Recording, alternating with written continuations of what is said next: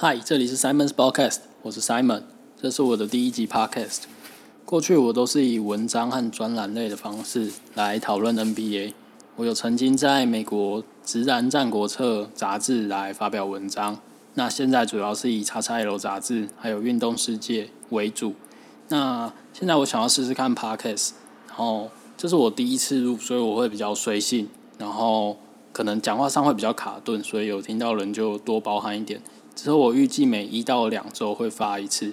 然后我自己也有经营一个网站叫做 The Clutch Time 关键时刻，然后这篇 Podcast 的文章版我会放到网网站上，那有兴趣的人就可以去看一下 The Clutch Time 关键时刻。我主要会介绍一些球员的最佳单场表现，他们的经典时刻，比如说绝杀或者是单场五十分以上的表现，然后我也会放一些球员故事或者是一些特殊球员的记录。那总之，有兴趣的人可以去看一下，然后顺便支持我一下我的网站。今天想和大家讨论第一个主题是，呃，今年季后赛首轮爵士对金块，然后 Donovan Mitchell 还有 Jamal Murray 在第一轮上演的现代神兽的对决，我是堪称我觉得近几年来季后赛，呃，两个人，呃，两双人对决最血脉喷张、最好看的一次。两个人创下纪录一大堆，我随便讲一个，光是加入 Michael Jordan、Will Chamberlain 还有 Allen Iverson，成为联盟第四和第五位单一系列赛至少有两场超过五十分的球员，哦，这个记录就已经蛮屌的了。然后 Mitchell 第一战轰进五十七分，在 NBA 历史上也只有仅次 Michael Jordan 的六十三分，还有 Baylor 的六十一分。然后 Murray 在面对一比三落后的时候。他在第四和第六战攻进一百四十二分，也是史上第一。虽然第七战两个人都气力放尽，最后是金块赢得那个系列赛，但是也不完全丝毫不减损这两个人创下了成就。Mitchell 在这个第七七战之中，场均是三十四点六分，四点六个助攻，四点八个篮板。那我觉得最猛的是他们的命中率表现。Mitchell 的命团命中率是是五十二点九 percent。然后三分球命中率是五十一点六 percent，还有九十四点八 percent 的罚球命中率，基本上就是一个一百八十俱乐部的表现。然后 Jamal Jamal Murray 是三十一点五分，六点二助攻，五点五篮板，然后有五十五 percent 的投篮命中率，五十五 percent 的三分球命中率，还有九十二 percent 的罚球命中率，也是一个一百八一百八一八零俱乐部的表现。那 Mitchell 还有和 Murray 虽然他们的表现都是统治等级。然后两个人也都是有爆量得分的演出，他们的位置还有进攻核心非常的相近，但其实有看比赛的人就知道，他们其实是用不同的打法来在打这打这个比赛，特别是越到了关键的时刻，就很很明显的凸显出两个人的进攻模式不太一样。那两个人在前六战扣掉我们扣掉气力放进的第七战我们不讲，前六战的第四节他们都有大爆发。但是两个人其实不同的打法，Murray Murray 主要是靠着外线，他十九投十六中，他得了七十八分之中有四十八分是靠着三分球，Mitchell 只是不断的切入，利用挡拆切入制造犯规，他的二十四次制造犯规中有二十二次出现在第四节。那我们先谈谈 Mitchell，Mitchell 主要是爵士队的 Go To Player，就是基本上是由他持球来展开进攻，爵士在进攻的时候基本上有超过四成的球权是在他手上。他主要是靠着挡拆，或者是呃一些掩护之后切入，或者是单打。但我觉得爵士很厉害的地方是他总能在让米球有优势对位的时候让他单打，不论是靠着换人啊掩护，或者是在攻守转换的时候去提早对位，让他能在正确的地方去攻击。比如说 Jeremy Grant，然后 MPJ，或者是 Morris，或者是 Nikola Jokic。等等，他还可以用速度，可以用他的身体的硬度，或者是运球来攻击对方。Murray 就很不一样，Murray 主要靠着无球跑动，就主要是靠着有点类似勇士队过去用的传说，就是运球运球之后的地手传球，然后来制造空档。他的无球的进攻是联盟中数一数二强，特别是他的射程，还有他的出手速度非常快，在。哦，我看到一个统计，就是在六十七名超过两百五十次地球传地手传球的球员之中，Murray 的得分排在联盟第七。那主要也是靠着中远距离啊，他的射程是越来越，他不太切的，基本上就是投篮，然后快速的投篮，无球的跑动为主。那 Mitchell 和 Murray 现在都只有二十三岁左右，我觉得都已经在季后赛已经打出非常好成绩，尤其是米球，他这种从进入联盟第一年就开始打季后赛，就是直接顶上 Golden Hayward 离开，成为球队的主将。然后第一年打季后赛，他就是首轮就面对 OKC 雷霆队，Westbrook 率领的雷霆队，然后也是打出场均超过二十分，然后也第一轮也击败雷霆队，第二轮面对火箭队。呃，虽然没有像第一轮打那么好，但是面对火箭队严防，，Mitchell 也是打蛮好的，所以我觉得，呃，这一波，我觉得这个超级世代啊，年龄层大概是落在二十到二十五岁，然后都非常有潜力。像是，呃，今年除了 Mitchell 还有 Jamal Murray 之外，另外一个最大亮点就是卢卡东。卢卡在第一轮对上呃夺冠大热门快艇队。一路跟快艇队打到了第六战才落败，然后场均是三十一分、九点八篮板、八点七助攻，而且是几乎是受到快艇队锋线 Morris 残酷的在他身上攻击他、揍他，但是他依然缴出这个很可怕的数据。我觉得卢卡也是一个很可那个季后赛打出非常一鸣惊人的表现的球员。虽然他例行赛已经打得很好了，但是季后赛我觉得更能够看出他的潜力有多高。毕竟。能在季后赛打出这种，呃，二十岁就在季后赛能够有这种表现的球员，我觉得蛮少。然后这一波二十到二十五岁世代的球员，我依照他们的表现，然后也排出了第一到第四个档次。我自己在季后赛有看到的球员啊，我排出第一到第四档。然后我的规则是如那这样子哦，就是第一个是范围限季后赛有上场，然后唯一有例外的，我把它排进来是 David Booker。因为他的复赛表现实在太猛了，然后有绝杀，有高呃很大的大量的得分。然后第二个是因为他们才二十到二十五岁，我不是定掉他们的天花板，他们未来肯定还会有升降空间。他们的能力会依照球队的组成，还有球队的状态还有程度来些微的浮动。然后最重要的是根据我的主观判断，所以这只是我的主观判断。如果你有什么别的意见的话，我们可以互相讨论。那第一档我给他的定义是全明星，然后他是一个强队的主将。那目前在第一档的，我觉得有卢卡东契奇、Donovan Mitchell、Jamal Murray，然后 Jason Tatum，还有 Nikola Jokic。那我觉得第一档这一波明星和过去比较少见的特点是，至少都打了两年的季后赛。当然除了 d o n c i c 以外，但是他才进入联盟第二年而已。然后也是这一这一这个时代年纪最轻的球员。那米球和 Tatum 真是从蔡永年开始就是季后赛的主将，那他们也带领球队打在季后赛已经打出有时机的表现，至少都打有打进第二轮以上，然后甚至我他们在季后赛的表现有些比例行赛发挥更好，然后像是 Doncic 今年第一次打季后赛也比例行赛打的更好，然后第二档我的定义是他同样是全明星，但是他主要是强队副手。或者是球队的第二人。那如果以现役，我觉得天花板为例的话，最明显的例子就是 Clay Thompson。那这个党的名球员有 Jalen Brown，那哈 Jalen Brown 是二十三岁。那 Pascal Siakam 那是二十五岁。然后 Pozinski 二十四岁。然后比较有一点点争议的是 Joey M B。那我觉得他们这一个档次主要是功能性比较强。然后第一档和第二档的差别在于关键时刻他的球队的影响力还有带队时刻。我觉得 Joey M B 就是在介在第一档和第二档之间，他比较尴尬，但是因为他的心度还有个人战力很强，但是这几次带在季后赛 M B 的带队能力和主导战局的能力都还差一级。去年能打到第二轮，主要还是靠 Jimmy 巴特。当然，我觉得 M B 的球迷可能会很不服气，但是他还年轻，他还有很多时间可以证明自己在季后赛的带队能力。那第三档，我的定义主要是强队的顶级绿叶，那弱队主将未满，或者是弱队的球队第二轮，像是 c a r r i s l e f e r t 然后 S G A 雷霆的 S G A，他名字太难念了，我这边就不献丑。然后魔术的 Aaron Golden，那热火的 Ben Adebayo。然后金块的 MPJ 我觉得是比较特别的案例哦，因为他的天赋够高，年纪够轻，然后他复赛中也打得很好，所以我直接把他放放上第三档，我蛮看好他未来的发展。然后最后是暴龙的 VV Fred f a n f l e e t 那他二十五岁而已，其实我还以为他打蛮久，但是他才二十五岁而已。然后他今年也打出二十加的成绩，所以我觉得第三档应该是没什么问题。然后第四档我的定义是。强队或弱队的绿叶，然后是比较偏角色功能型的球员。例如今年最明显的例子就是热火队的 Duncan Robinson，然后 Duncan Robinson 现在是二十五岁，然后拓荒者的 Gary Trent Jr.，然后暴龙的 OG Anunoby，然后比较有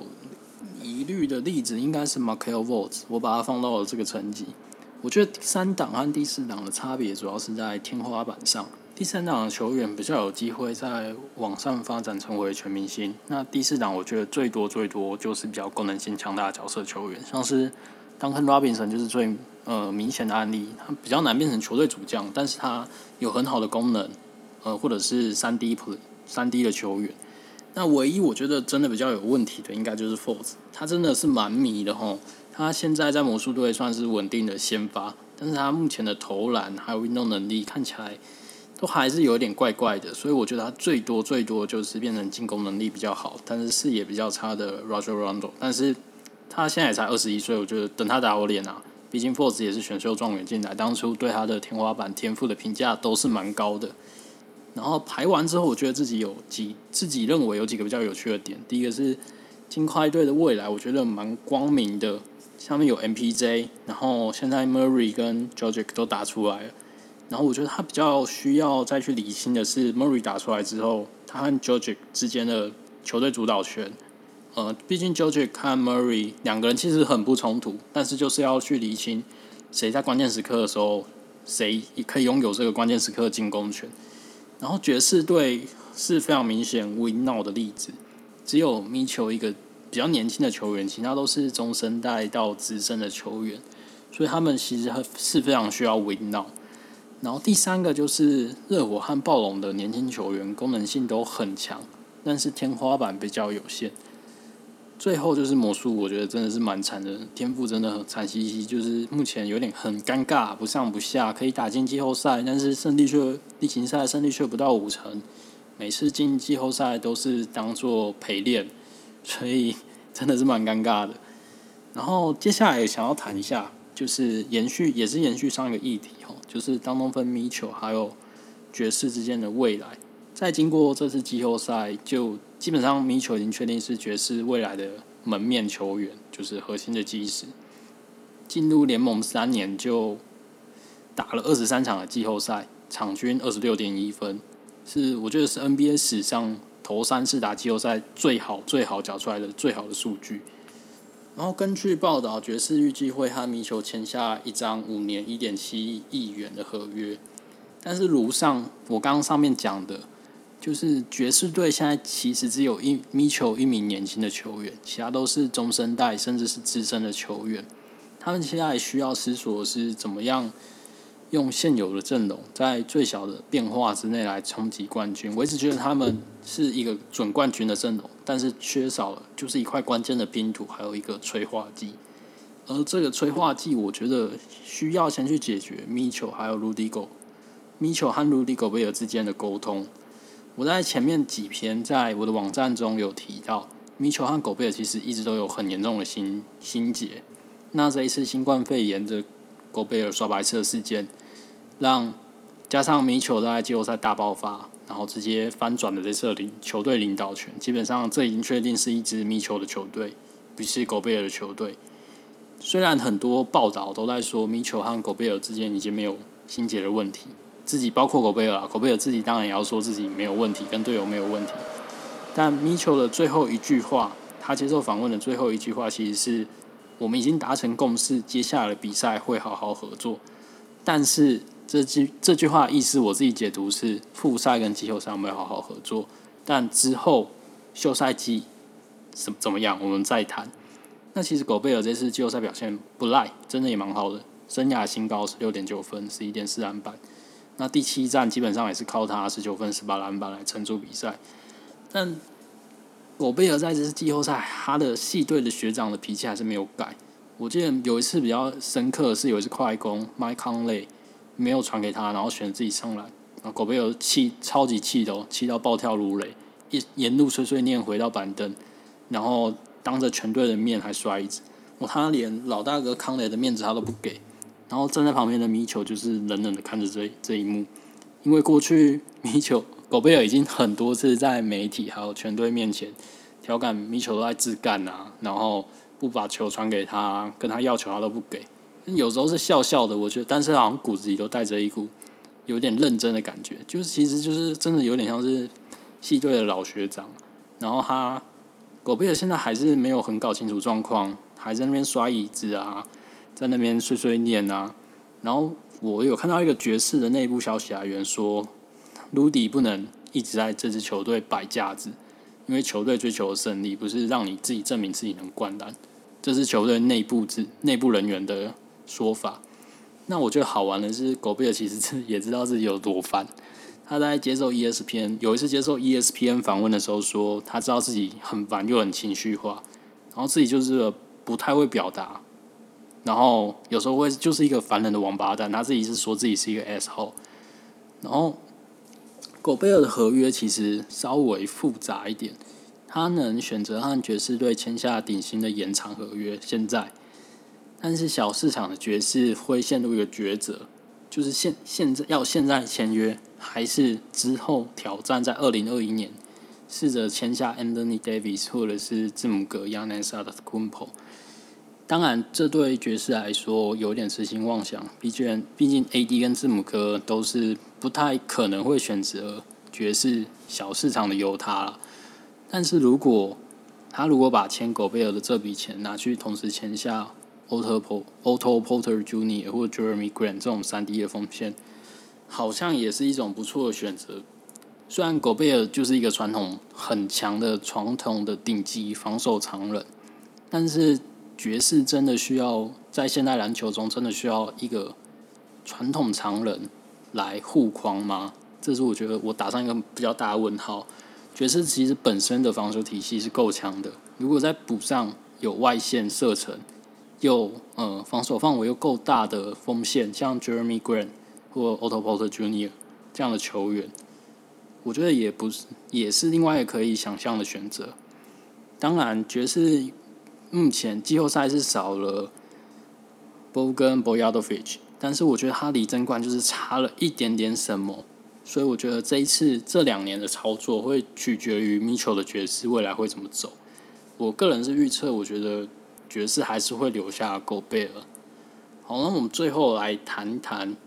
一个有趣的事情。我觉得二零一九至二零赛季的热火跟二零一八到一九的暴龙。有很大程度的相似，真的，我觉得真的蛮像的。在季外签的一个王牌，然后主力阵容都已经磨合很久，同时都有一个老将，像老将的控球，像暴龙是 Kyle Lowry，然后热火这边是 Goran Dragic，然后有一群机动力很强的侧翼，所呃暴龙是 Serge b a k a、Danny Green、Pascal Siakam，然后热火这边是 a d a b a y o 然后 Andre Iguodala。Joe Crowder，然后同时他们也都有一一些不错的射手，像暴龙是 Fred VanVleet、Norman Powell，然后热火就是 Duncan Robinson，还有 Tyler Hero，最后就是一张关键时刻可以进攻、防守都能一体的王牌。然后暴龙这边就是嗯 k y l e n a 然后热火就是 Jimmy Butler，然后都有一个战术很多变的教总教练 Nick Nurse，还有 Eric Spoelstra。然后两队其实打法，我觉得也是有一点点相似，都是靠着大量的团队掩护，然后他非常纯熟的团队，然后无球走位来导出空档，然后防守上有各式各样的侧翼来来看那个对手的阵容的不同来应来去应战，然后主力班底都是经验和经验十足，然后或者或者就是磨合很久，然后同时不被在季后赛不会看好，但是一路过关斩将。目前我在录这一集 podcast 的时候，热火队对上公路队的系列赛是三比零，绝对领先，基本上已经确定会进到东区东区决赛。那目前热火队在季后赛没有输过球，七连胜。之后有很有可能有很大的机会报对上暴龙或塞尔提克任何一队，所以我觉得暴呃热火之后会怎么走，会不会跟暴龙一样一路打到冠军？我觉得真的也是蛮有趣，很难说啊。但是目前看起来，热火和去年暴龙的走向是非常接近。好，这集 podcast 就到这边。嗯，这是我第一次录 podcast，所以过程中可能有很多的卡顿或者是有很多有待商榷的讨论，但是没关系，欢迎大家提出讨论。那可以在我的 p o c k 上面 p o c k e t 上面留言，或者是可以到我的之后可以到我的文章，或者是我的网站，或者是发 email 给我，都可以接受。那就这样，拜。